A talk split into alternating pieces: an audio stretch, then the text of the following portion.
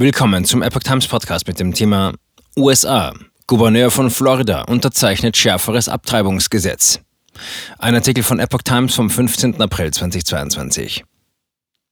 Der konservative Gouverneur des US-Bundesstaates Florida, Ron DeSantis, hat ein Abtreibungsgesetz unterzeichnet, das Schwangerschaftsabbrüche nur noch bis zur 15. Woche erlaubt. Wir sind heute hier, um jene zu verteidigen, die sich nicht selbst verteidigen können, sagte DeSantis am Donnerstag bei der Unterzeichnung des Gesetzes.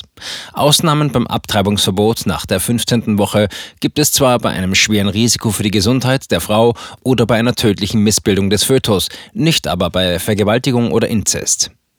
Das am 1. Juli in Kraft tretende Gesetz steht im Widerspruch zu einem fast 50 Jahre alten Grundsatzurteil des obersten US-Gerichtshofs, das Abtreibungen grundsätzlich bis etwa zur 24. Schwangerschaftswoche erlaubt. Konservative Politiker und Abtreibungsgegner hoffen aber, dass der Supreme Court diese als Roe vs. Wade, Roe gegen Wade bekannte Entscheidung aus dem Jahr 1973 in den kommenden Monaten kippen wird.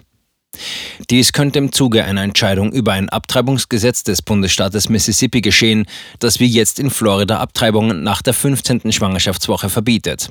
Eine Entscheidung der Verfassungsrichter wird für Juni erwartet.